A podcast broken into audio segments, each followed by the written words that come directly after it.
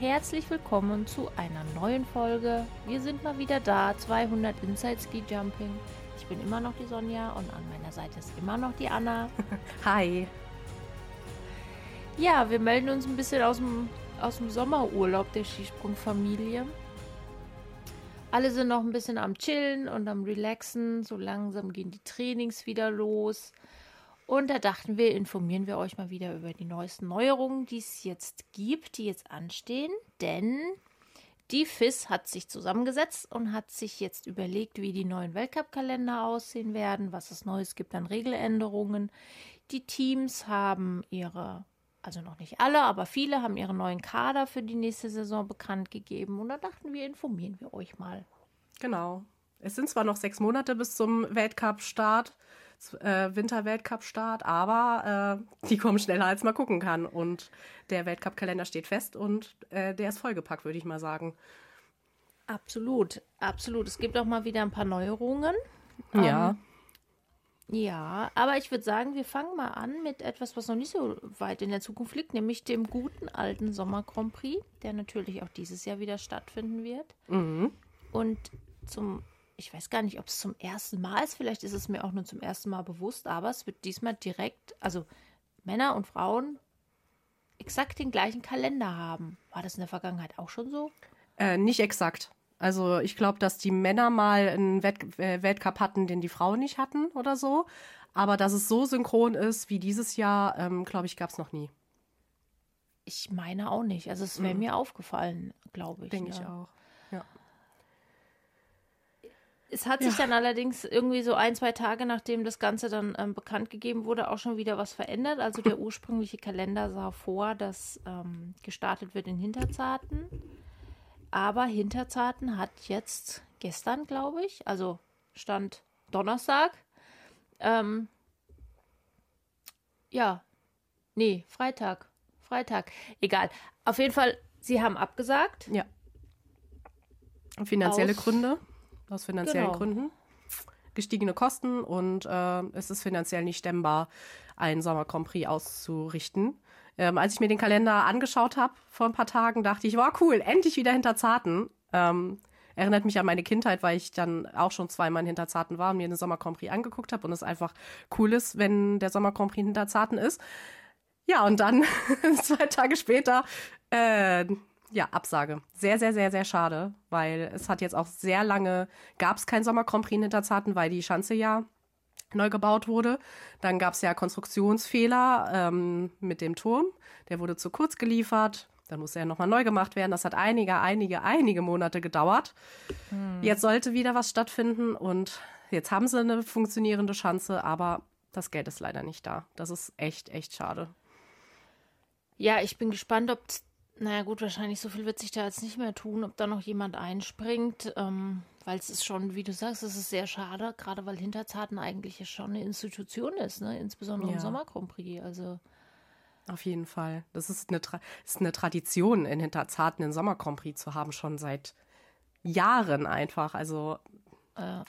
keine Ahnung. Also ich finde es ja, ich bin gespannt, ob es nächstes Jahr ein, Springen gibt in Hinterzarten, ob es überhaupt jemals noch mal ein Springen in Hinterzarten gibt beim Sommer Grand Prix, wie sich das Ganze letztendlich kostentechnisch irgendwie auflöst oder so. Aber ich denke, die Baukosten dieser Schanze sind so hoch gewesen, dass das einfach, dass das nicht so stemmen ist, dann auch noch ein Sommer Grand Prix auszutragen. Kann ich einerseits verstehen, andererseits dann, also ich kann ja nicht eine Schanze bauen, um hinterher zu sagen, ach, aber der Wettkampf ist mir jetzt zu teuer. Ja. Ich meine, gut, man muss immer gucken, was dann auch reinkommt, aber insbesondere, wenn man überlegt, dass es ein Männerspringen und ein Frauenspringen gibt. Also es ist ja nun mal die Wahrheit, dass bei den Frauen halt einfach keine oder kaum Zuschauer sind. Ähm, und bei den Herren dann schon, auch wenn es im Sommer insgesamt weniger ist. Aber dann kommt ja verhältnismäßig mehr Kohle rein. Ja. Mhm. Ähm, Gut, es konnte jetzt vielleicht auch keiner die Kostensteigerung, die aktuellen absehen, die wir jetzt ja alle in den letzten paar Monaten erlebt haben, aber ich finde es halt schon irgendwie merkwürdig, ne, zu sagen, okay, ich baue eine neue Schanze, aber ich kann mir keinen Wettkampf leisten. Ja. ja. Wie, naja.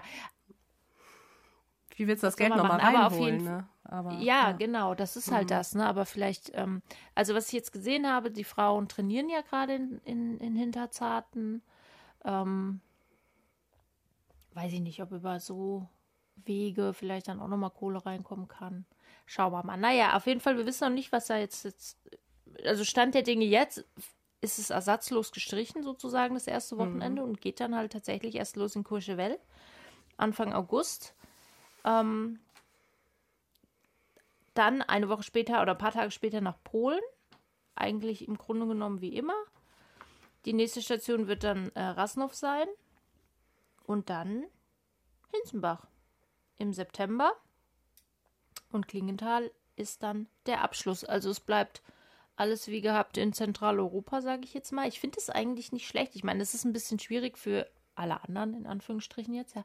Mhm. Aber es gibt kurze Wege, es sind, ähm, ja, es ist halt nicht so ein riesiger Trost, der sich irgendwie einmal über den Globus bewegen muss.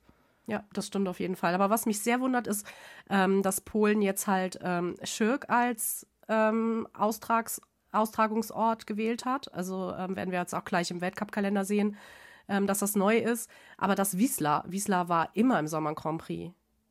Ne, die Schanze. Das ist richtig, also, ja. Das, das, wird sich da jetzt vielleicht irgendwie, dass sie das mal rotieren und immer mal wieder eine andere äh, Schanze in Polen bringen. Aber das hat mich schon, also das war für mich eine, ist für mich eine Überraschung, dass es halt ähm, Schürk ist, die, ähm, die polnische Station.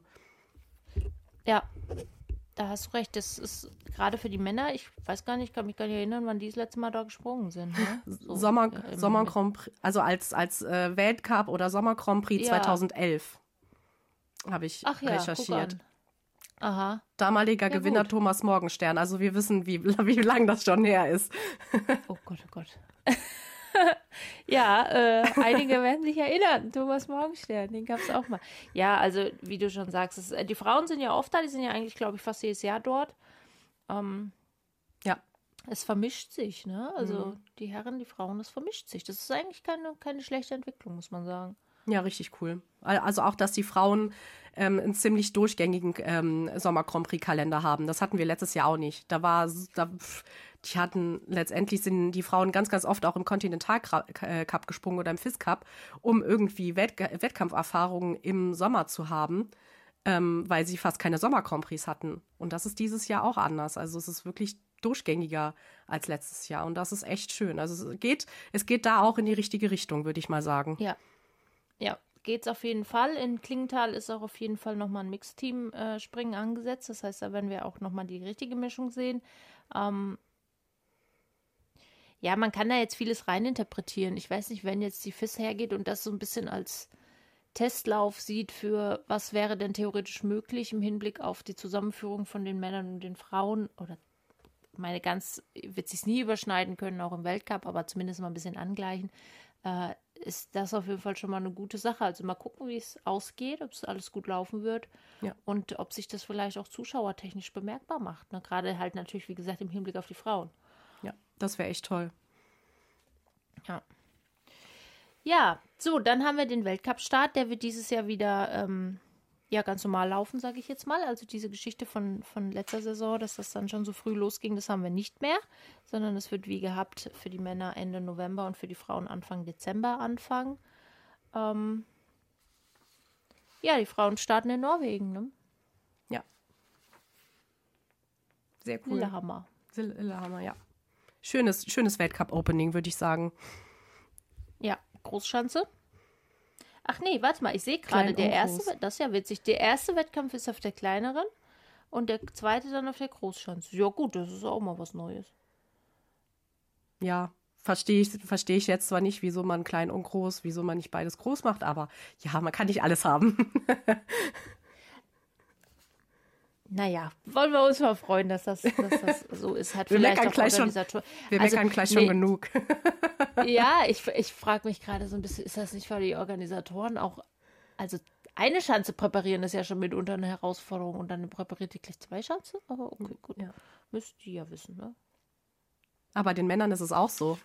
Die sind auch zuerst ja. auf der kleinen und dann, an, an, doch, auch auf der kleinen und dann auf der großen. Ah, interessant. Ja. Sehr interessant. Also ich überlege halt, ist das ein Schreibfehler oder machen die das wirklich?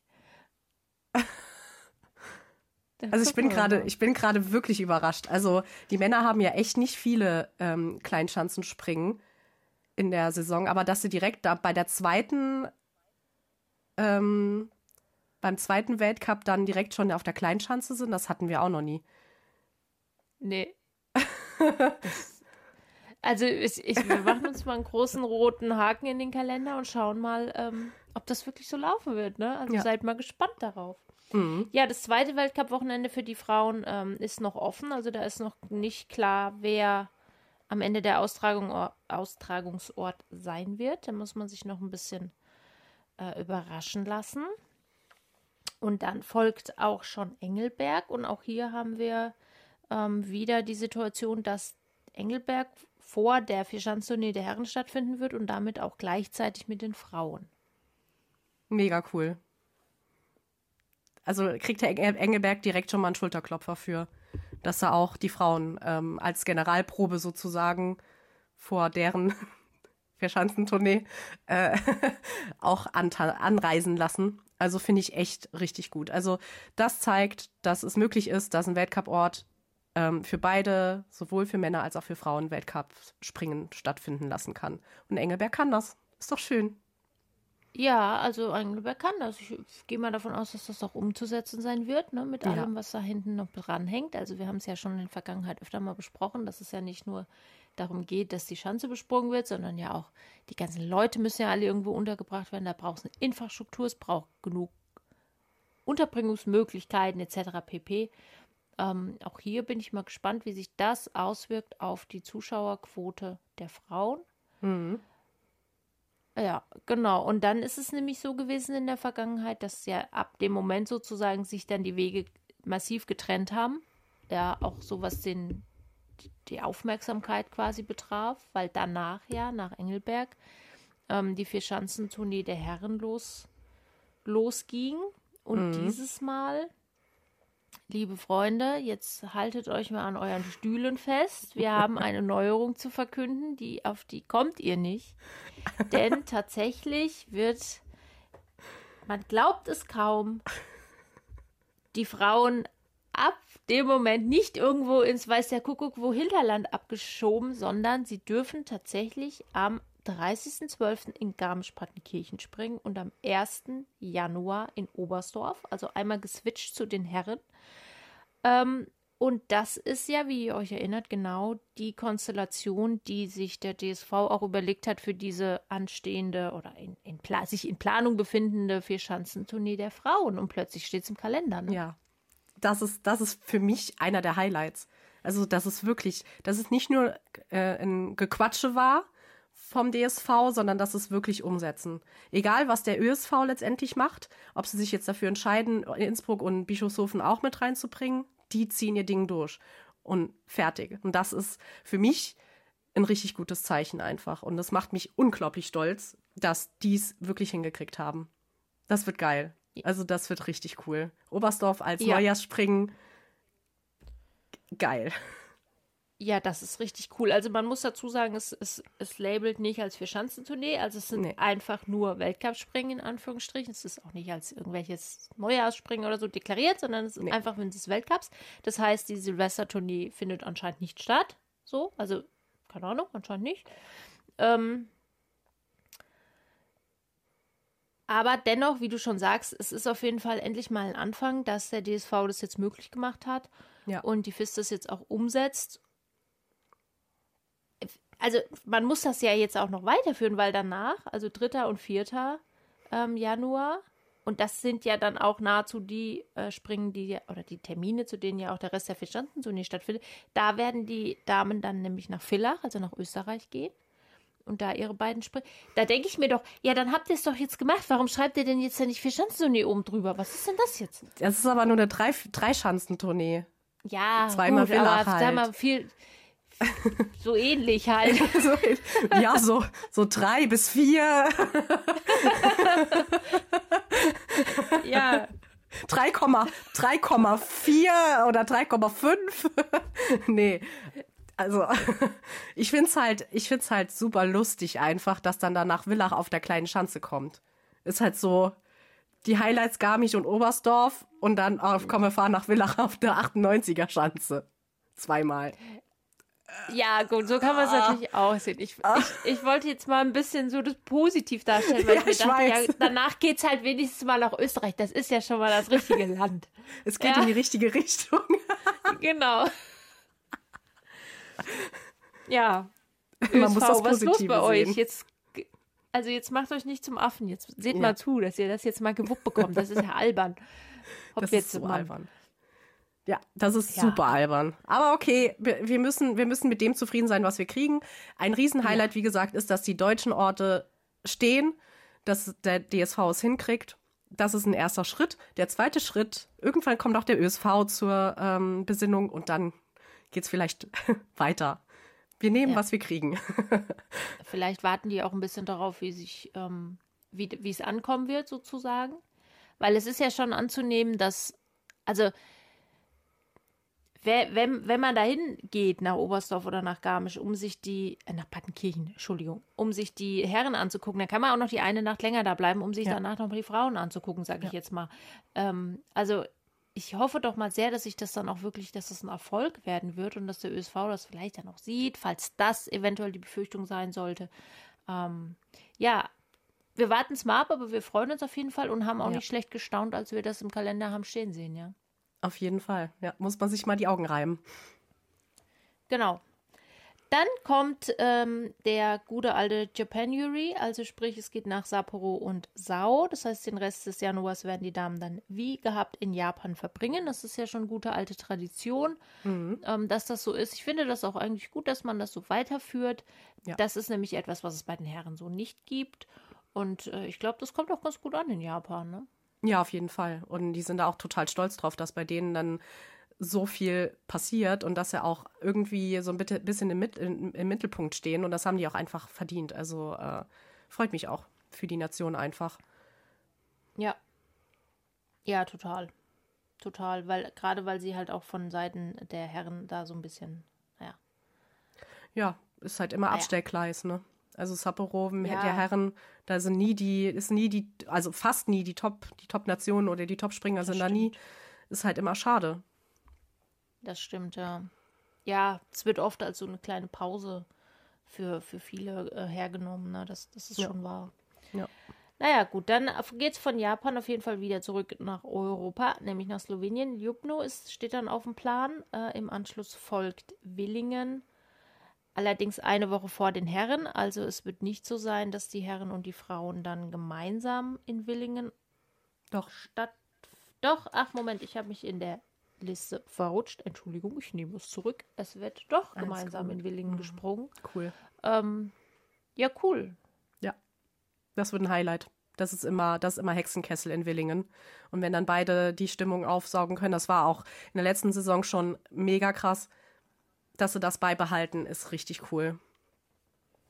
Ja, finde ich auch. Finde ich auch. Es war, hat ja auch wirklich Spaß gemacht zuzugucken, ne? Also die Frauen ja. auch auf der Großschanze, das war schon auch echt ein Ding, ne? Also auf alle Fälle. Genau. Ja, dann steht Hinzenbach auf dem Programm. Wieder auf der kleinen Schanze, danach Rasnov auch auf der kleinen Schanze. Also die Frauen äh, mischen sich immer noch gut durch mit den Großschanzen, Kleinschanzen. Mhm. Das ist ja sowas, ich finde das immer sehr interessant, wenn man so, wenn, wenn, wenn denn mal die, oder gerade nach Weltmeisterschaften oder Olympia und die Herren haben dann mal einen, einen Wettkampf auf der kleineren Schanze und dann ähm, hört man immer so, ach Mensch, das war so toll und erfrischend, das könnte man doch im Weltcup öfter mal machen. Das war doch wirklich super. Und du denkst so, ja, dann mach es doch einfach, ja. Und bei den Frauen ist es tatsächlich diese Mischung, wenn man das jetzt mal positiv darstellen will, die gute Mischung zwischen Klein- und Großschanze. Ja. Ähm, bei den Herren nicht ja. Mach doch. Also an all, ja genau, an all die, die immer sagen, ach, das war doch toll, da kommen wir doch öfter. Ja, da habt ihr das jetzt, ne? Ja. Könnt ihr euch das jetzt mal angucken. Genau das, ey. Ja, weil bei den Männern fällt ja durch ähm, Rasnov, fällt ja komplett weg. Das war ja das, die Kleinschanze sozusagen. Ähm, schade eigentlich. Ich fand das eigentlich immer ziemlich cool. Der Weltcup in ja. Rasnov. Also, ähm, hm. Ja, der ist aber häufig. Nee, der wird ja auch häufig auch nur dann äh, reingesteckt, wenn, ähm, wenn ein groß ein Großereignis stattfindet, bei dem mhm. auch dann auf der kleinen Anlage gesprungen wird, dann stopft man da noch was in den Kalender mit rein. Ne? Ansonsten passiert es ja selten. Damit man noch eine Kleinschanzen, Kleinschanzen-Feeling hat vor der nordischen Ski-WM. Ja, genau, genau. Ja. So, dann haben wir Ende Februar noch eine Lücke. Da wissen wir noch nicht, was da stattfinden wird. Und dann wird der ganze Tross nach Lahti weiterziehen. Da haben nämlich die Herren dann auch ihren Weltcup und die Frauen sind dann einen Tag vorher ähm, mhm. an, an der Reihe und werden dann einen Wettkampf in Lahti springen. Und dann beginnt die Raw Air und die wird auch den Saisonabschluss bilden. Mit zwei Skifliegen. Zwei Skifliegen. Jo. auch. Und zwar beide in Vikersund, genau. Also Ende der Saison, dann 16.3., 17.3. Verhältnismäßig spät in, in Vikersund. Also jetzt im Vergleich zur vergangenen Saison ist es natürlich nicht ja, zu spät, ja. aber ja. zu den anderen davor ist ja genau. Ja, da geht's nach Vikersund, ne? Da werden wir uns das dann wieder reinpfeifen können. Das war ja, sehr hat schön. ja letztes Jahr auch sehr viel Spaß gemacht. Ja. Und ich freue mich, dass sie wirklich zwei Skifliegen dieses Mal kriegen, äh, statt eins nur. Äh, das ist auch eine Steigerung auf jeden Fall. Das war das erste, was ich, was ich geguckt habe als ich diesen Kalender aufgemacht habe, dachte ich auch, bitte haben Sie wieder ein Skifliegen. Bitte, bitte, bitte. Bitte machen Sie jetzt keine Rückschritte. Aber nein, Sie machen sogar Fortschritte. Sie kriegen sogar zwei Skifliegen. Mega. Das würde ein cooler Abschluss ja. werden für die Frauen.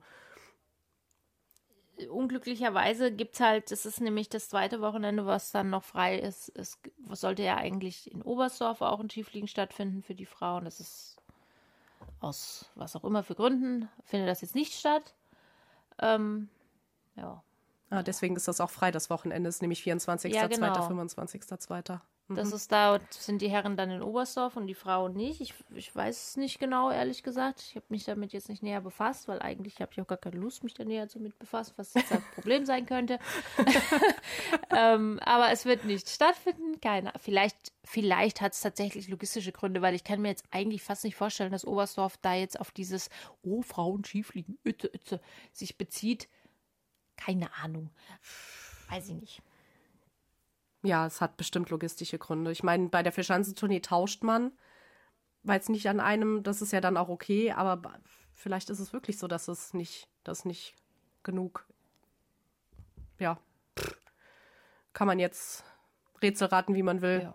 Kriegt man sowieso nie ja, raus. Ja, sie werden das, genau, sie werden das sicherlich auch irgendwo mitgeteilt haben, aber ich will mir das jetzt nicht kaputt machen, einfach zu glauben, dass das ja. keine unschönen Gründe hat. Naja, ja. aber wie gesagt, Vikersund steht zumindest auf dem Programm ein. Skifliegen, das ist ja, das ist ja auch nicht wenig, ne? Also wir hatten nee. ja bei den Herren auch schon öfter mal, dass nur ein, ein Fliegen stattfindet. Ich bin gespannt, wie es diesmal abgelaufen wird, ob sie mit nahezu dem vollen äh, Starterfeld, Starterinnenfeld antreten dürfen oder ob es wieder reduziert ist. Naja, gucken wir ich, mal. Ich glaube, dass es wieder reduziert sein wird.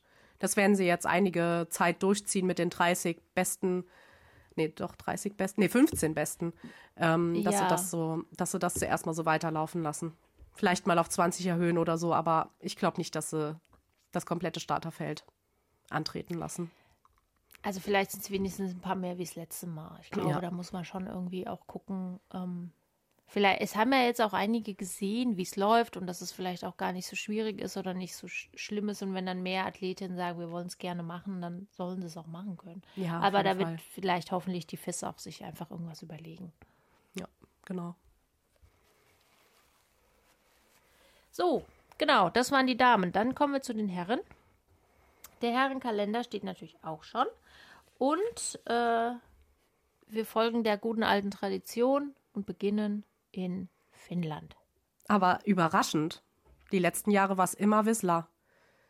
Wir haben nie in Ruka angefangen. Das war vor einigen Jahren, dass wir in Ruka angefangen ja. haben. dass sie Whistler äh, rausmachen und wirklich wieder mit Ruka so back to the roots, back to the ja. back to the was auch immer. Das finde ich, das ist super cool. Also Ruka als erstes, ach ja, wie, da werde ich nostalgisch. Ja, es, für mich war Finnland immer, äh, also das ist einfach der Start, fertig so und ja, Wiesla okay, aber dann, trotzdem ging es erst richtig los in Finnland. Ja. So vom Gefühl her, ne? Ja, weil es ist halt, man merkt dann, man ist, man ist im Winter angekommen. Also genau. Ruka ist einfach, ja, man, man merkt so, ja, jetzt, jetzt sind wir da. ja, genau. Vielleicht müssen die in Wiesla jetzt mal irgendwas umbauen oder so und sind deswegen dieses Jahr überhaupt nicht dabei. Das ja, kann da, ja auch sein. Da kommt ja noch was in der, in der, in der vierten Periode, in der dritten Periode. Ähm, was sehr überraschend ist, da kommen wir aber gleich zu. Ah, ähm, okay, ja, das ist klar. Ja, dann auch Lillehammer als nächstes. Wie gesagt, haben wir ja vorhin schon gesagt, ein ähm, kleine Schanzen und ein Großschanzen-Event, auch bei den Männern. Mhm. Wie gesagt, interessant. Wir freuen uns drauf. Ja. und dann Klingenthal. Das ist ja bei den Frauen auch noch offen das Wochenende. Also vielleicht machen sie da auch beides, dass sie die Frauen auch nach Klingenthal ähm, einladen. Und dann, wie gesagt, die Generalprobe in, in Engelberg. Freut man sich immer drauf. Ja, absolut. Also ja. das ist einfach, ne, wie gehabt, immer das gute alte Engelberg vor der Fischanzentournee. Ähm, ja. Ja, wie du schon sagst, Klingenthal ist bei den Frauen momentan gar nicht mit im Kalender drin. Das ist eigentlich auch ungewöhnlich, weil die sind eigentlich ja. immer in Klingenthal. Ja. Also vor allen Dingen ist ja Klingenthal auch oft mal eingesprungen, wenn andere irgendwie abge abgesprungen sind. Also ich mal gucken, ob aus Klingenthal nicht noch irgendwas kommt. Das wäre schön. Ja. Ja, dann folgt die Vierschanzentournee. Da ändert sich natürlich nichts. Das ist immer das Gleiche. Das kennen wir seit vielen Jahren. ähm,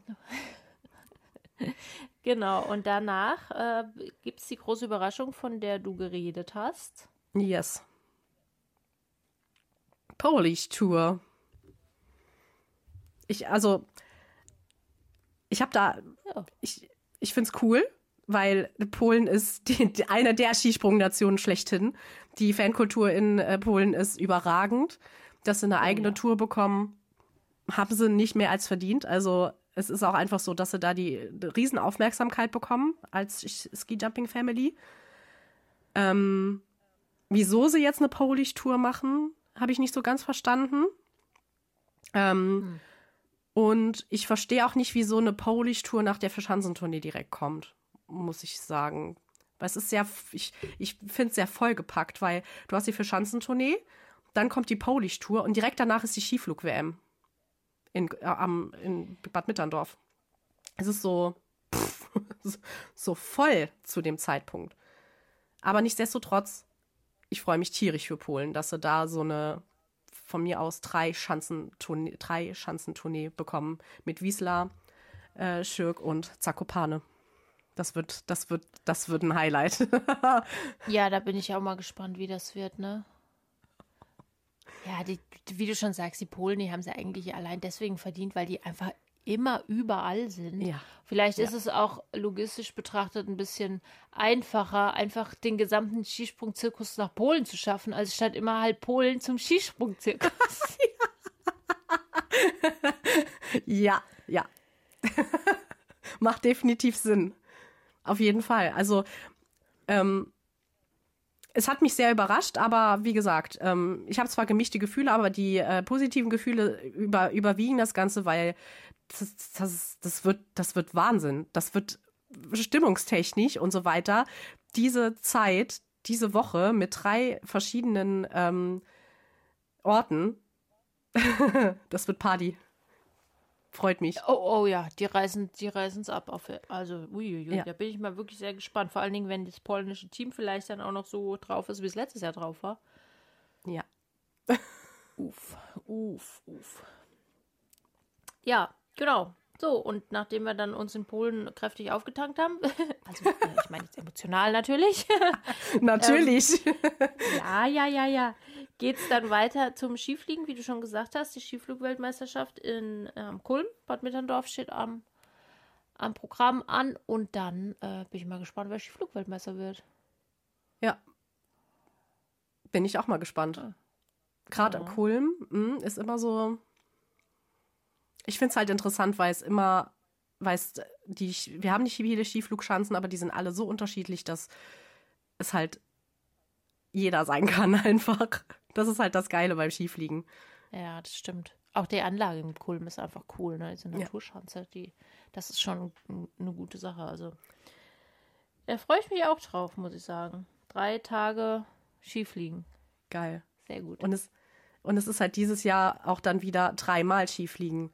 Einmal der, die Skiflug-WM, dann noch Oberstdorf und noch Planica. Das ist wieder vollgepackt mit Skifliegen. Das ist geil. Ja, und äh, Vikersund, ne?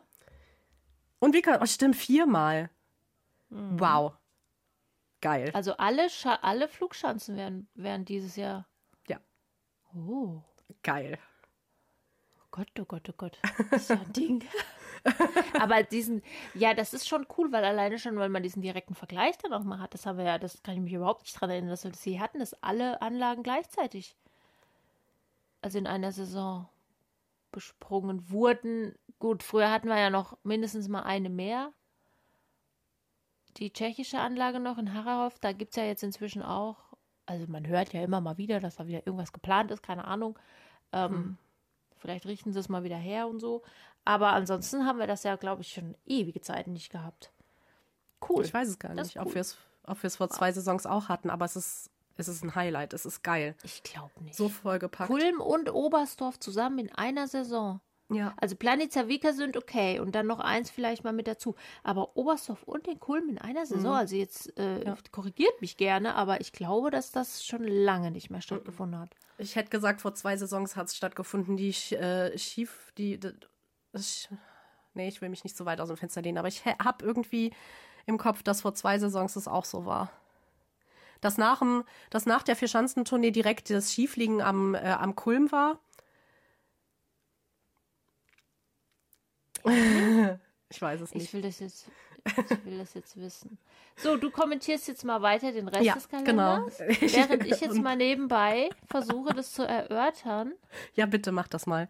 Also, nach der Skiflug-WM dann in Bad Mitterndorf sind wir dann in Willingen. Wie gesagt, auch die Frauen sind dann da. Das wird auch definitiv ein Highlight. Also dieses Jahr ist der Kalender wirklich, wirklich mit krassen Highlights bestickt. Also ich freue mich echt drauf, wenn es endlich wieder losgeht. Dann, und das freut uns beide sehr, dass es nicht nur eine Eintagsfliege war, sondern dass es dann auch wieder nach Lake Placid geht in die USA. Ähm, mit sogar einem Superteam mit dabei. Oh, Superteam. Superteam. Danach geht es dann nach Sapporo, Japan. Und da, wie gesagt, hoffen wir nicht, dass es nur so ein Abstellgleisspringen ist, sondern dass halt mal der komplette Tross nach Sapporo fährt und alle mit dabei sind. Und dann kommt Oberstdorf, Skifliegen. Und äh, lustigerweise wird es da auch ein Superteam geben beim Skifliegen. Auch eine Premiere, dass das Superteam auch bei einem Skiflug-Weltcup ähm, oh. stattfindet. Ja, lassen sich das echt viel einfallen. Cool. wow, das klingt ja, und dann, gut, ne? Ja, auf jeden Fall. Ja, ich freue mich immer, wenn Oberstdorf mit der äh, beim Skifliegen mit der Skiflugschanze auch mit dabei ist. Also zweimal Oberstdorf in der Saison. Das ist richtig cool.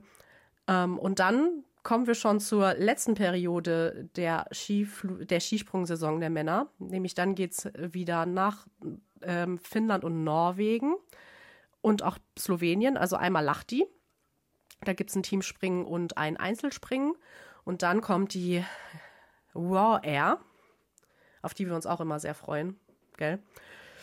Ja mit Oslo und dann hoffentlich auch wieder Trondheim. Trondheim steht wieder drauf. Ich hoffe, es klappt, dass sie ähm, wieder in Trondheim springen können. Dann Vikersund, wieder Skifliegen. Tja, und dann ganz zum Schluss wieder Planica drei Tage lang. Und Ende das ist dann. alte Planica. Ja, Highlight auch. Und das ist dann äh, am 24.03. wird dann 24 wird dann die Skisprung-Saison der Männer vorbei sein. Also alles in, oh in allem muss ich sagen, wird's, ist es vollgepackt. Also wir haben 38 Wett Wettkämpfe. Ich habe ich hab durchgezählt. ähm, ich finde es sehr, sehr viel, muss ich sagen.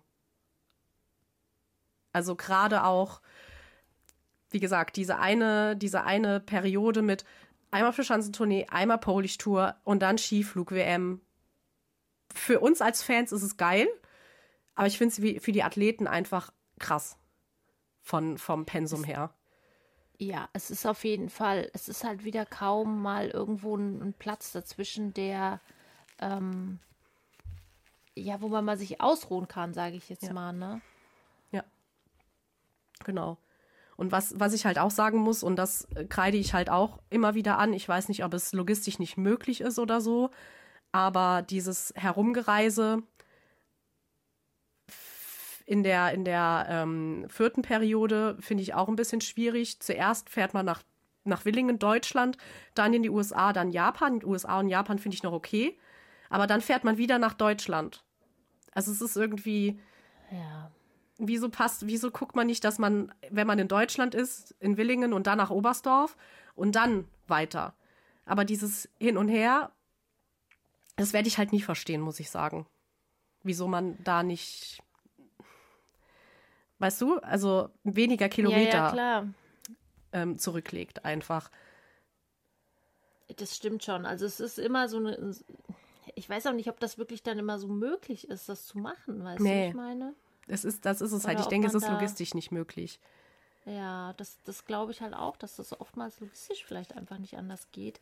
Oder eben dann auch einfach von der Planung, weil ich sag mal, diese Orte, die haben ja auch alle, da, es gibt ja nicht nur Skispringen, es gibt ja auch noch andere Sachen, ne, dass man das vielleicht auch einfach nicht anders bewerkstelligen kann. Ja, und auch gerade Willingen hat halt auch immer, es ist immer Anfang Februar, schon eigentlich immer. Und Oberstdorf, wenn es Skifliegen ist, ist es auch immer um den Zeitpunkt ähm, so ähm, Februar, Ende Februar, Anfang März. Also deswegen, das ist, denke ich, logistisch einfach ähm, nicht möglich. Naja, Aber das wird es wahrscheinlich auch sein. Hm. An sich, wenn man sich den Weltcup-Kalender jetzt anguckt, finde ich, machen, haben sie sich mehr Gedanken darum gemacht als noch vor einigen Jahren, wo man ständig hin und her gesprungen, ja, gesprungen ist, im wahrsten Sinne des Wortes, aber auch geflogen ist von A nach B. Das haben sie besser hingekriegt, auf jeden Fall. Es ist vielleicht da auch eine Steigerung oder geht in die richtige Richtung auf jeden Fall. Ja, so, ich möchte oh, jetzt oh, mal den Ergebnis meiner Recherche mitteilen. Ja, sehr gerne, dann mal äh, los. ich muss, ich muss äh, tatsächlich sagen, du hast recht gehabt. Wir hatten.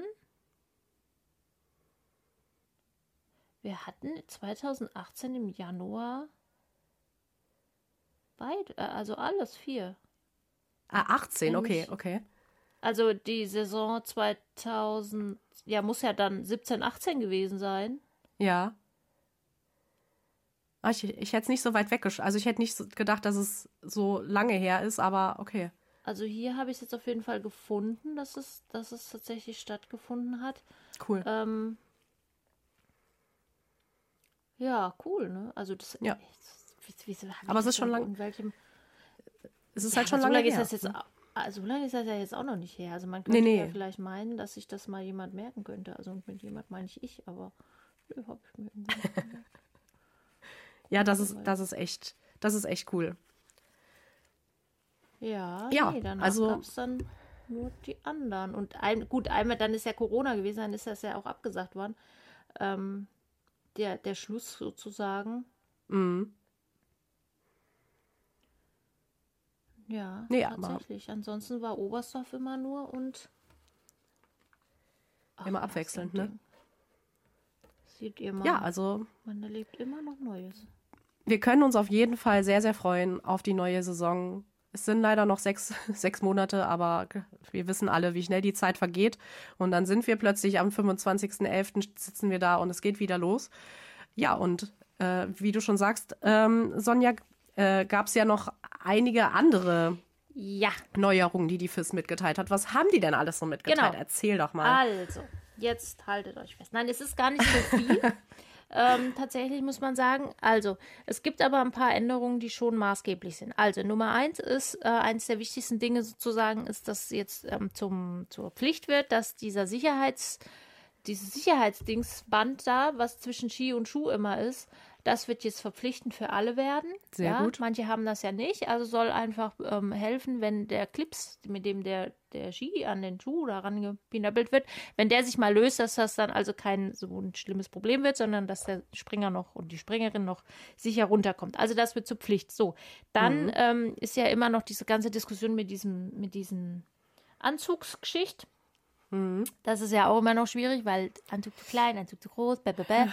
Ja. Ähm, es wurde ja bis jetzt immer alles manuell gemessen. Das soll sich jetzt ändern. Es soll jetzt also einen Bodyscanner geben, mit dem das Ganze dann also äh, ja, elektronisch sozusagen vermessen wird und soll irgendwie jetzt nochmal helfen, dass das alles ein bisschen genauer und feiner wird. Also schauen wir mal, ob das jetzt nochmal. Also auch an diesem Thema sind sie weiterhin dran.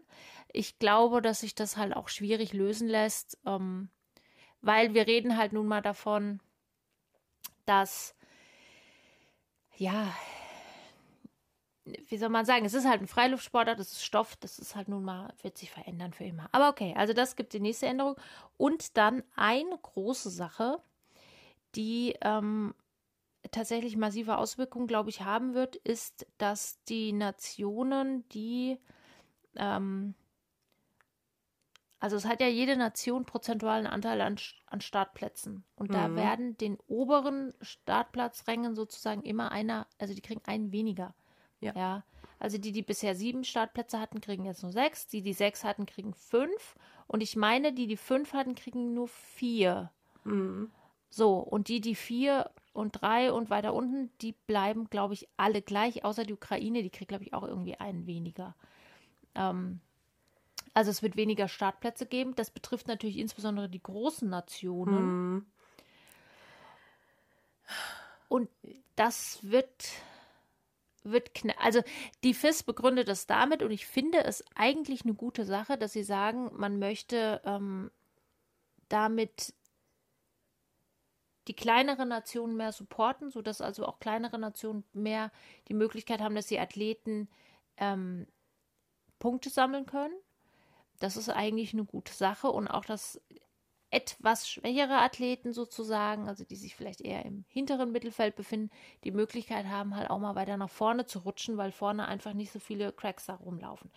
Ähm, eigentlich ist es eine gute Sache, da ein bisschen mehr Gleichheit zu schaffen. Ja. Für die, für die sehr guten Athleten wird natürlich die Luft dünner, ist klar.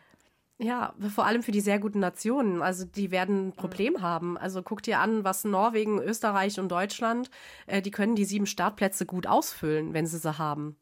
Die, die da, da, die ja. müssen sich ja schon um, um die Startplätze prügeln, sage ich mal so. Und das sind hochkarätige Leute, die diese Startplätze ausfüllen. Wenn die jetzt einen Startplatz weniger haben, schade. Aber ich, wie gesagt, ich finde es gut. Ich finde es gut, dass es ähm, eine Gleichheit ja. geben soll. Ähm, das geht in die richtige Richtung, weil ähm, das wollten wir schon immer haben und es ist dann leider ein bisschen in die falsche Richtung gegangen, dass viele, dass die großen Nationen eher bevorteilt wurden oder Vorteile hatten. Dass es jetzt in eine andere Richtung geht, ist gut. Natürlich ist immer gibt es immer jemanden, der darunter leidet, der der Verlierer des Ganzen ist. Ähm, aber auch da denke ich, das können die großen Nationen letztendlich verkraften wenn es so wäre. Das ja. ist dann letztendlich ein Luxusproblem, einfach, worauf sie ja. sehr stolz sein können, dass sie so ein Luxusproblem haben, was andere kleine Nationen leider nicht haben, das, das, das Luxusproblem. Und deswegen, finde ich, geht es in die richtige Richtung. Ja, das tut's. Äh, das denke ich auch, dass es so ist. Ich hoffe, dass es auch was bewirkt, aber ich finde, dass alles, was oder ja, vieles, was unter Sandro Pertile bei den Herren jetzt durchgesetzt würde, schon auch wirklich einen positiven Effekt hatte. Ne? Also das muss man ihm irgendwie dann schon auch zugestehen. Auf ähm, jeden Fall. Dass er da schon versucht, auch die, die kleineren Leute, die kleineren Nationen ein bisschen nach vorne zu pushen und nicht nur denen, die eh schon gut dastehen, einfach sie noch besser dastehen zu lassen. Also ist, eigentlich ist es mal, Sportfunktionäre sind ja ein eigenes Volk mitunter, das wissen wir alle. Aber ich glaube, so, wir haben ihn viel kritisiert und es gibt auch viel zu kritisieren, aber das, es gibt eben auch Positives zu vermelden, finde ich. Und das sind halt, dass man denkt, okay, er versucht es halt vielleicht wirklich, ne? So, denke ich das, das hat ja letztendlich auch Auswirkungen auf die Nation. Wenn die es schaffen, äh, eher in die Punkteränge zu kommen, bedeutet das, dass sie gute Platzierungen machen, bedeutet für die, dass sie vielleicht Sponsorenverträge bekommen, die sie wieder supporten, die wieder Geld reinfließen ja. lassen, sodass die kleineren Nationen wieder mehr Chancen haben. Und die, die größeren Nationen haben viel Geld. Also Norwegen muss sich keine Gedanken machen, Deutschland auch nicht und auch Österreich muss sich keine Gedanken machen. Aber kleinere Nationen vielleicht schon. Und zum Beispiel auch Finnland. Holen wir Finnland wieder als gutes Beispiel. Lass mal einen guten Finn ähm, auf oft in die Punkteränge springen, weil es dieses vielleicht einfacher ist. Dann kommen Sponsoren hin und Finnland hat vielleicht wieder eine Chance, wo wir, wo wir ja alle immer noch drauf hoffen, wieder besser zu werden. Also ähm, finde ich gut, weil Sandro Pertile ist in riesengroße Fußstapfen getreten von Walter Hofer, der oh, ja. so viel gemacht hat, der so viel revolutioniert hat und so weiter, das Skispringen in eine richtige Richtung geschoben hat. Versucht da mal mitzuhalten. Und ich finde, er macht's. Er, er zwar im kleineren Stil, aber er hat auch letztendlich hinterlässt er Spuren, sage ich mal, ähm, ja. die toll sind. Mhm. Ja, also das, das ist schon so. Ich finde, das ist eine gute Sache. Äh, weil du gerade Finnland angesprochen hast, da wird sich auch ein bisschen was verändern. Ähm, es ist ja schon wieder die ganze Trainergeschichte, ne? Die, also sie brauchen ja schon wieder mal einen Trainer einen neuen. Und ähm, jetzt, also es gibt wohl Stand jetzt noch kein Ergebnis, aber heißer Kandidat ist Lauri Hakola. Äh, über den hatten wir es auch schon mal in unserer Folge über Finnland. Also auch hier ist irgendwie immer so die gleichen Leute, die da so ins mhm immer so reihum, weiß ich jetzt nicht, ob das was bringt, ähm, im Zuge dessen, dass das jetzt auch schon wieder so ein bisschen knifflig wird, hat sich Ati Aigro, der mit den Finnen trainiert hat, äh, jetzt entschieden, sich den Norwegern anzuschließen. Mhm. Also wow. er wird jetzt mit dem norwegischen Team zusammen trainieren. Ähm, ohnehin ist im Trainerkarussell findet jetzt einiges statt. Gerade auch äh, aus deutscher Seite, muss man sagen, ja. Ähm, also französischer neuer Trainer wird Nicolas Dessum. Ich glaube, an den können sich auch noch einige erinnern. yes. Ja, äh, fühlt man sich wieder ein bisschen alt, wenn plötzlich so ja. jemand, den man selber springen sehen hat, auf einmal Trainer wird. Aber gut. ähm, dann äh, sehr lustig ist, dass äh, Jakob Jotek jetzt seinen Bruder David Jotek ersetzt als italienischer ähm, Nationaltrainer. Bleibt alles in bleibt, der Familie. Alles bleibt klar. in der Familie. Cool. Ähm, genau, dann hatten wir ja zum Ende der letzten Saison, hat sich ja äh, Ronny Hornschuh nach vielen Jahren verabschiedet ähm, als Trainer der Schweizer. Mhm. Und jetzt gab es also eine große Überraschung, wer der neue Schweizer Bundestrainer sein wird. Ich glaube. Simon Amann. Nee. so weit sind wir noch nicht. Das müssen wir uns auf Wiedervorlage setzen für den Bayern. Nein, es ist tatsächlich äh, Rüne Welter. Wow. Ja. Ja. Krass, oder? Finde ich irgendwie krass. Wieso nicht? Welter wird Bundestrainer der Schweiz. Also mal gucken, cool. wie das äh, so wird. Ähm, der ist ja auch noch gar nicht so lange aus dem Skisprung-Zirkus raus. Mhm. Ist inzwischen Sportwissenschaftler geworden, also wird sie sich auch auskennen. So, jetzt geht's weiter. Jetzt Achtung, es wird ein bisschen kompliziert, ihr müsst jetzt gut zuhören.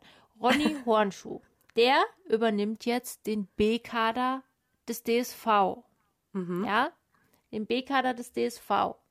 Andreas Mitter, der vorher den B-Kader des äh, Trainers äh, des DSV geleitet hat, der wechselt jetzt in den A-Kader, weil Bernhard Metzler, der vorher im A-Kader als, als äh, Co-Trainer sozusagen mitgearbeitet hat, der wird nämlich jetzt österreichischer Nationaltrainer der Frauen und ersetzt Harald Rotlauer. So habt ihr es jetzt alle verstanden?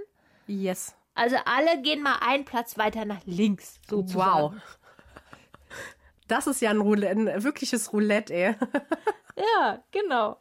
So, ach so, ja, genau. Und Werner Schuster, das ist ja überhaupt die größte Überraschung, der geht vom ÖSV nämlich auch wieder zurück nach Deutschland, ja, ähm, und wird dort äh, Cheftrainer Nachwuchs, was immer das bedeuten mag. Also ich vermute mal, dass es so ein bisschen in Richtung gehen wird, dass er so die Koordination haben wird von den ähm, verschiedenen Standorten, wo Nachwuchs generiert wird. Also das ist ja, Oberstdorf ist ja zum Beispiel ein großer Standort. Mhm. Ähm,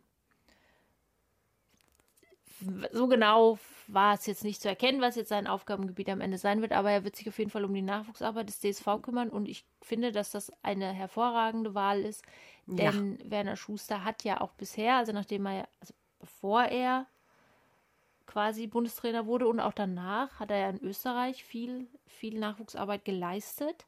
Hm. Ähm, und zwar eben genau an diesen Standpunkten, wo eben diese österreichische Elite rauskam jedes Mal, ja, also insbesondere ja. Stams. also es ist ein Fachmann auf seinem Gebiet, was Nachwuchs betrifft. Ja. Und ich glaube, dass das eine sehr, sehr gute Investition vom DSV sein wird, auch wieder langfristig. Auf jeden Fall. Und es ist auch sowas von nötig, dass sie da jemanden haben, der Ahnung hat, der gut darin ist und so weiter. Und man kann voll und ganz auf Werner Schuster vertrauen. Ja. Ähm, deswegen ähm, schön, dass sie, dass die Symbolkraft auch einfach gezeigt wird beim DSV. Wir setzen definitiv auf den Nachwuchs. Das ist uns nicht egal. Das war denen nie egal, aber es ist halt so ein bisschen in den Hintergrund gerutscht. Aber da jetzt halt Werner Schuster zu installieren, hat halt eine riesen Strahlkraft und Wirkkraft, finde ich, was ähm, die Nachwuchsförderung angeht. Und ähm, dass es in die richtige Richtung geht. Dringend nötig. Ja, absolut. Ja, also ich glaube, dass das wirklich auch gerade, ich gehe davon aus, dass man mit Werner Schuster auch nach den Erfahrungen als Bundestrainer wirklich langfristig plant. Ja. Und ähm, dass das wirklich eine gute Basis manifestieren kann. Weil er schon auch einer ist, der, glaube ich, auch durchaus kritisch mal Strukturen hinterfragen kann. Ja. Ja, ja auf das, jeden Fall. Das ist eine gute Sache. Also ich bin sehr gespannt, wie das wird. Ähm, ja, also da hat sich einiges getan. Da wird sich vielleicht auch noch ein bisschen was tun. Aber das ist jetzt erstmal, was die Trainergeschichte angeht. So, und jetzt kommen wir natürlich noch zu den Teams. Also einige Teams haben schon ihre, ihre Kader äh, bekannt gegeben. Und es gibt mitunter Veränderungen, da muss man erstmal schlucken. Ja. Yes. Ja. Vor ähm, allem beim deutschen Team, ne? Ja, beim deutschen Team, ich finde auch bei den Norwegern also sagen wir es mal so. Fangen wir mal bei den Polen an. Die Polen, da ändert sich eigentlich jetzt nicht so wahnsinnig viel. Ja, also die guten alten äh, Athleten, die sie immer haben, Kubacki, Jula, Stoch, Wajek, Snischol und ein Name, der jetzt vielleicht noch nicht so geläufig ist, Kaspar ähm, Juroszek, werden die Nationalmannschaft A anführen und dann gibt es noch einige Athleten in der Nationalmannschaft B. Ich werde die jetzt nicht alle vorlesen, weil das äh, ist nicht Zeit. ganz so relevant, aber genau. Aber ähm, will sagen, da ändert sich jetzt nicht so wahnsinnig viel. Bei den Schweizern gibt es nur einen Athleten, der den Nationalmannschaftsstatus in Zukunft haben wird. Das ist nämlich Gregor Deschwanden. Die anderen rücken entweder in den A-Kader, Arman und Peter, also Dominik Peter, oder Kilian Payer zum Beispiel ist in den B-Kader eingruppiert worden. Ich will jetzt nicht sagen abgerutscht, aber nach seiner wow. Verletzung hat er einfach nicht ganz so die Leistung bringen können, die, ähm, ja, die man vielleicht erhofft hatte, sage ich jetzt mal. Daher ist er also in den B-Kader gekommen. Bei den Österreichern ähm, hat sich in den National, ins Nationalteam hochgearbeitet, auch unter anderem Daniel Czufenik. Ich finde absolut Sehr berechtigt, ja. weil der das ist eigentlich wirklich insgeheim, ich habe es glaube ich schon mal gesagt, ist es mein Mann der Saison 2023. Ja. Ja, also der hat ja. wirklich, wirklich abgeliefert, auf jeden Fall. Das ja. Nationalteam der Damen bei den Österreichern ist mit sieben Athletinnen ziemlich groß. Ja, das, also, das sieht, wenn man das mal so insgesamt betrachtet, Lisa Eder, Daniela Jaraschke-Stolz, Sarah Marita Kramer, Chiara Kreuzer, Julia Mühlbacher, Eva Pinkelnick und Jacqueline Seifritzberger, die haben da wahnsinnig starke Frauenmannschaft. Ja, ja. Ja. Äh, wer hat sich noch äh, geäußert bisher? Die die Amerikaner haben sich geäußert. Da bleibt eigentlich alles wie gehabt. Andrew Urlaub, Casey Larson, Dean Decker und äh, Eric Belshaw werden die Nationalmannschaft der Herren ähm, umfassen. Und in dem Team der Frauen sind sogar fünf Ladies. Wow. Anna Hoffmann, Annika Belshaw, Josie Johnson, Paige Jones und Sam McCougar. Ganz hervorragend. Ähm, Bei den Norwegern gibt es eine große Veränderung. Also sagen wir, eigentlich müssen wir genau nehmen, zwei große Veränderungen. Es ist nämlich in die Nationalmannschaft aufgestiegen Christopher Eriksen Sundal und Bendik Jakobsen Hickli. Sehr schön. Und Verdient. wer nicht mehr Mitglied der Nationalmannschaft ist, sondern eben eine Stufe runtergerutscht ist, ist tatsächlich Robert Johansson. Wow. Wow. Mhm. Ja. Das ist sehr überraschend. Das ist so. Das ist so. Das hat natürlich schon auch, glaube ich, ein Stück weit damit zu tun, dass eben jetzt weniger Startplätze existieren und es ja. eben auch eng wird, ja. Also das bedeutet in, in erster Linie natürlich einfach nur, dass die ähm, ein bisschen anders trainieren, die, die, die Teams, die man so im Alltag um sich rum hat, ein bisschen anders sind. Aber man hat natürlich trotzdem noch die Möglichkeit, sich immer dann auch in die Weltcups mit rein zu, ja. zu mogeln. Es ist aber ein bisschen längere Tour, die man da fahren ja. muss. Das ist einfach so, ja. ja. Ähm, genau. Bei den Slowenen gibt es ein bisschen Veränderung. Auch hier haben wir Sieger Jela, Lovrokosch, ähm, Angela Nischek, Dom Priots, Peter Priots, Timi Seitz, Mogel in der Nationalmannschaft. Bei den Frauen ist es auch nahezu gleich geblieben. Da gibt es allerdings eine Veränderung. Urja Bogatay, die ja leider letztes Jahr auch äh, verletzt war, ähm, die verabschiedet sich jetzt erstmal eine Babypause. Na schön. Jo. Ja, ne, das ist doch auch mal was Nettes. Ähm, deswegen wird die Nationalmannschaft der Frauen aus immer Klinetz, äh, Nika Krishna, Nika Preutz, Maja Utic, Aida Kos Kosniec und Tanja Bodlei bestehen. Okay, gut. Aber immer noch, immer noch eine starke slowenische Gruppe. Genau, auch wenn Urja Bogatay wegfällt. Richtig. Ähm, das stimmt, das ist eine starke Gruppe. Und vor allen Dingen ist es halt auch genauso groß wie bei den Männern. Also das kristallisiert sich jetzt wirklich heraus, wenn man sich das alles mal betrachtet, dass die, ähm, dass bei den sehr guten Nationen der Anteil an Frauen im Nationalteam genauso groß ist wie bei den Männern. Sehr so. gut. Ja, also das muss ja. man einfach mal sagen. Das hat sich jetzt ausgeglichen. Es ist noch lange nicht bei allen Nationen so, aber das sind dann auch die Nationen, bei denen ich persönlich sagen muss, die müssen dann eben auch wirklich mal an sich arbeiten, weil es ist möglich. Ja. Ja, und dann geht es abschließend natürlich jetzt auch nochmal ans deutsche Team. Ja. Da äh, gibt es auch ein paar schmerzhafte Veränderungen die yes. mich ein kleines Tränchen haben verdrücken lassen. Ähm, ich weiß. Ach, Mensch. Also, gehen wir es mal durch. Wir haben natürlich auch nur einen begrenzten Platz in der Nationalmannschaft A, also 1A. So werden die ja in Deutschland benannt. Das hat ja jeder so ein bisschen eine andere. Und mhm. ähm, in dieser sind weiterhin Markus Eisenbicher, Karl Geiger, Andreas Wellinger, Konstantin Schmid, Philipp Raimund hat sich vollkommen verdienterweise jetzt da auch festgebissen. Ja. Yes. Schön. Ähm, ja, auf alle Fälle. Ähm, dann sind mit Felix Hoffmann und Justin Lissow zwei Nachwuchsathleten mit reingerutscht. Sehr gut. Auch mega, mega gut. Ja. Ja, auf jeden Fall. Es muss, muss auch sein, dass sich da was durchmischt. Das bedeutet aber, wo zwei neue kommen, müssen leider zwei alte weichen. Und äh, es hat erwischt Pius Paschke und Stefan Laie. Die sind in die Trainingsgruppe 1b ab, ab, abgestiegen. Klingt jetzt so blöd, aber mm, umgeschichtet, möchte ich jetzt mal sagen. Das hast du schön ausgedrückt. ja, ne? Genau. Ja. Aber es ist halt. Sagen? Also bei Pius Paschke war es halt schon abzusehen, dass es mhm. eher nicht reicht, weil ähm, gerade die Nachwuchsathleten, jetzt gerade Philipp Raimund oder so, ihn halt schon überholt haben. Aber was mich wirklich überrascht und was mich auch wirklich traurig macht, ist Stefan Laie. Also als ich Stefan Laie nicht auf der Liste gesehen habe, dachte ich, wow. Also damit habe ich ehrlich gesagt nicht gerechnet. Es ist klar, ja er, er genauso wie im Schweizer Team, ähm, Pius, äh, wie heißt er? Ähm, Kilian Payer. Kilian Payer eine schwere Verletzung hat und zuerst mal zurückkommen muss, muss auch ein Stefan Laie nach einer schweren Verletzung zuerst mal zurückkommen. Muss jeder, aber ähm, trotzdem schockiert es einen einfach, dass es halt Stefan Laie ist, der in die, in die nächste weitere Gruppe gehen muss. Ja.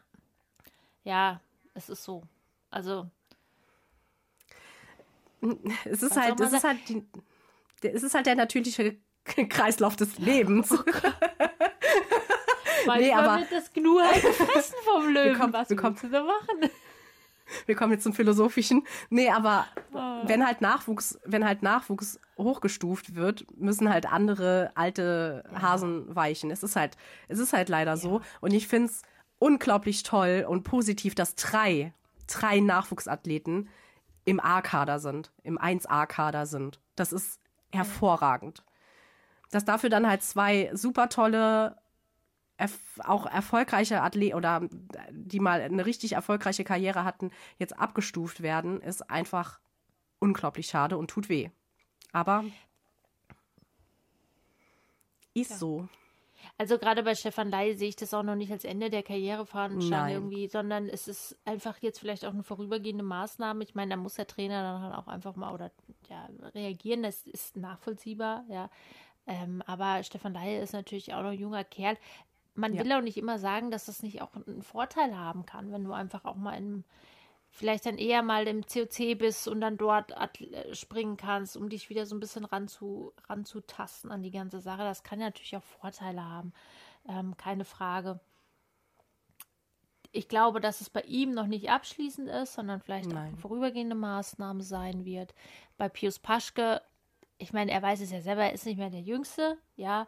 Ähm, ja, was soll man sagen? Das ist halt, ja, ja, es ist halt. Ist halt so. Ich glaube damit, ich glaube, niemand hat mehr damit gerechnet als Pius Paschke. Das hat sich ja in der Saison schon einfach abgezeichnet. Es ist super schade, weil am Anfang war er wieder, war er wieder richtig gut mit dabei. Er ist auch ein super wichtiger Teil der Mannschaft. Wenn er dabei ist, ist er super, super wichtig. Ähm, aber wenn er dann halt abrutscht, dann reicht es für ihn halt nicht mehr. Und dann kann es halt sein, dass er im Kontinentalcup ist, letztendlich dann da springt. Und dann ist es halt auch einfach so, dass er dann in der Trainingsgruppe B ist. Was aber auch nicht bedeutet beim, beim Deutsch, in Deutschland, dass die nicht miteinander trainieren. Also man hat jetzt schon viele Bilder auf Social Media gesehen, wo Pius mhm. Paschke auch bei der Nationalmannschaft, also bei der, bei dem A1A mit dabei war. Die werden weiter ja. trainieren. Die müssen das halt nur anders ein, einordnen. Aber die Symbolwirkung dieser Einordnung ist für mich halt sehr, sehr groß, muss ich sagen. Ja. Ob du jetzt jemanden in A oder B machst. Ob die zusammen trainieren, was ja gut ist, ist ja gut, aber die Symbolwirkung ist halt eine andere einfach. Das stimmt, ja. Ja. Nun gut, schauen wir uns das mal an. Wer, wen es noch ein bisschen härter erwischt hat, ähm, ist David Siegel. David Siegel ist ganz raus. Das ist eigentlich, David Siegel, finde ich, ist eine Karriere, die wirklich bitter verlaufen ist. Ja. ja. Weil das war aus meiner Sicht einer der absolut besten Nachwuchsathleten, die wir hatten. Yes. Und dann kam eine ganz üble Verletzung und dann ist es einfach nicht mehr so geworden. Mhm. Er ist noch sehr jung. Ich will nicht sagen, dass sich das nicht noch verändern kann, aber mhm. die Chancen stehen momentan nicht sehr gut.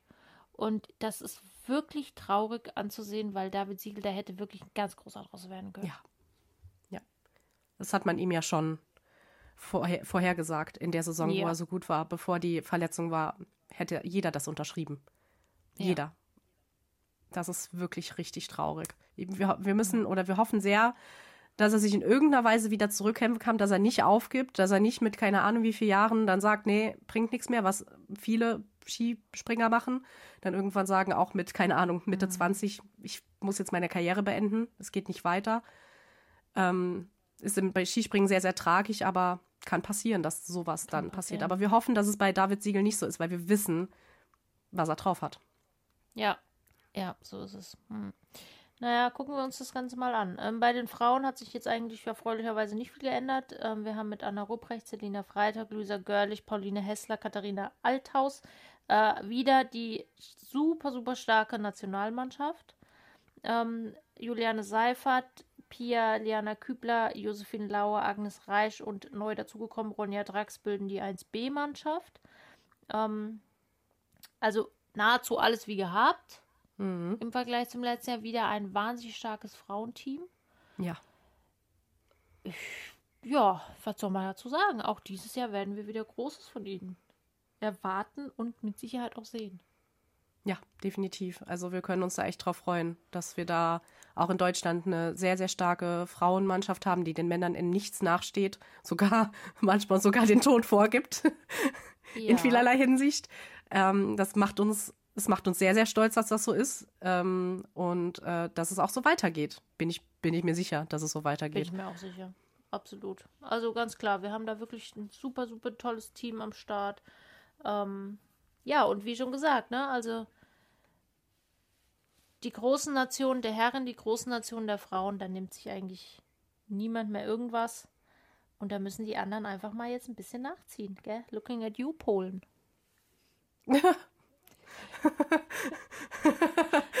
Ja, ja da, so. kann ich schon, da kann ich nur noch lachen. ja, also da muss wirklich mal einiges passieren. Also es ist wirklich überhaupt nicht nachvollziehbar, was im polnischen Team nach wie vor der Fall ist. Ähm, bei den bei, bei der Politik zum Frauenskispringen, es ist irre irgendwie. Das ist, das ist lachhaft einfach. Also wenn man auch sieht, was bei den Männern jetzt mit der Polish Tour gemacht wird, was da veranstaltet wird, und bei den Frauen kriegen sie dann nicht mal äh, eine Nationalmannschaft zusammen oder beziehungsweise ein Team zusammen mit vier gleich ja.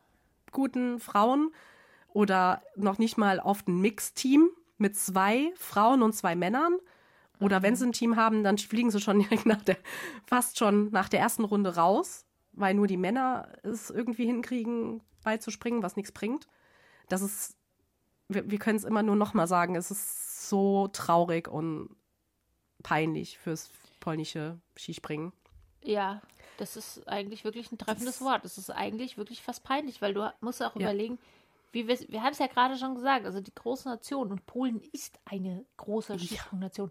Ja. Ähm, die haben alle es hingekriegt, die Frauen auf Niveau, also die Bedingungen zu schaffen, damit die Frauen sich auf ein Niveau vorarbeiten können, wo sie Weltklasse sind. Und das sind sie, ja. ja. Ähm, außer Polen. Also das, dieser, was man ja auch in der Vergangenheit jetzt öfter mal gehört hat, dieses, ja, wie soll man sagen, diese Schuld in die Schuhe der Frauen zu schieben.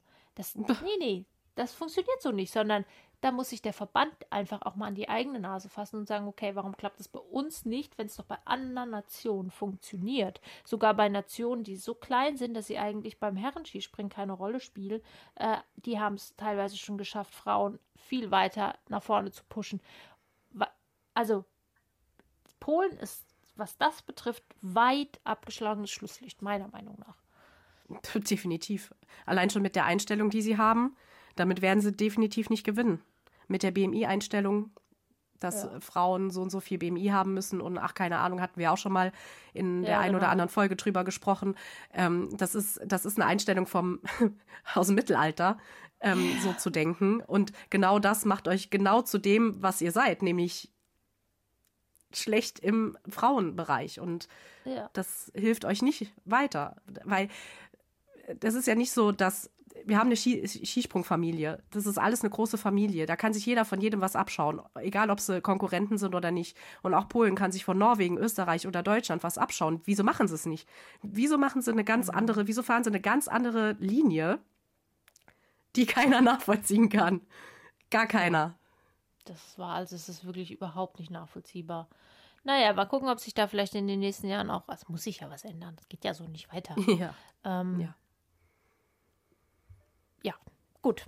Wie, wie dem auch sei, wollen wir, wollen wir mal hoffen, dass das einfach sich zum Besten wendet.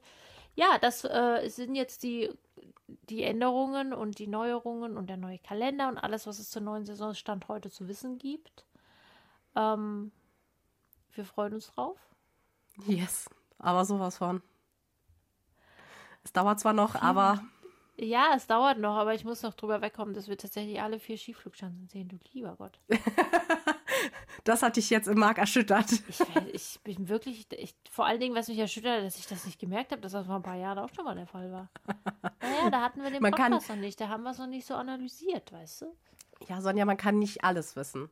Wir wissen, ja. wir wissen viel, aber alles geht leider nicht. Naja. Nur fast alles. genau. So, alles, was wir nicht wissen, wisst ihr. Falls es noch irgendwas zu genau. erzählen genau. gibt oder wir irgendwas gravierend vergessen haben, dann ähm, teilt es uns gerne mit. Ansonsten ja. wünschen wir euch noch mal eine schöne, erholsame Zeit. Genießt den Frühling und dann würde ich sagen, melden wir uns dann in nicht allzu langer, allzu ferner Zukunft wieder. Vor allem, wenn es zum Sommer geht. Da freuen ja, wir uns natürlich, natürlich, auch drauf. Genau. Yes. Ansonsten werden wir vielleicht die eine oder andere Zwischenfolge euch mal als kleines Häppchen servieren, damit euch nicht so langweilig wird und das Skispringen nicht außer dem Fokus gerät. Genau. Genau. Ja, gut. wir freuen uns auf jeden Fall drauf. Jawohl. Dann bis dahin. Macht's gut. Bis dann. Tschüss. Wie baut man eine harmonische Beziehung zu seinem Hund auf? Puh, gar nicht so leicht. Und deshalb frage ich nach, wie es anderen Hundeeltern gelingt, beziehungsweise wie die daran arbeiten. Bei Iswas Dog reden wir dann drüber. Alle 14 Tage neu mit mir, Malte Asmus und unserer Expertin für eine harmonische Mensch-Hund-Beziehung, Melanie Lippisch. Iswas Dog mit Malte Asmus. Überall, wo es Podcasts gibt.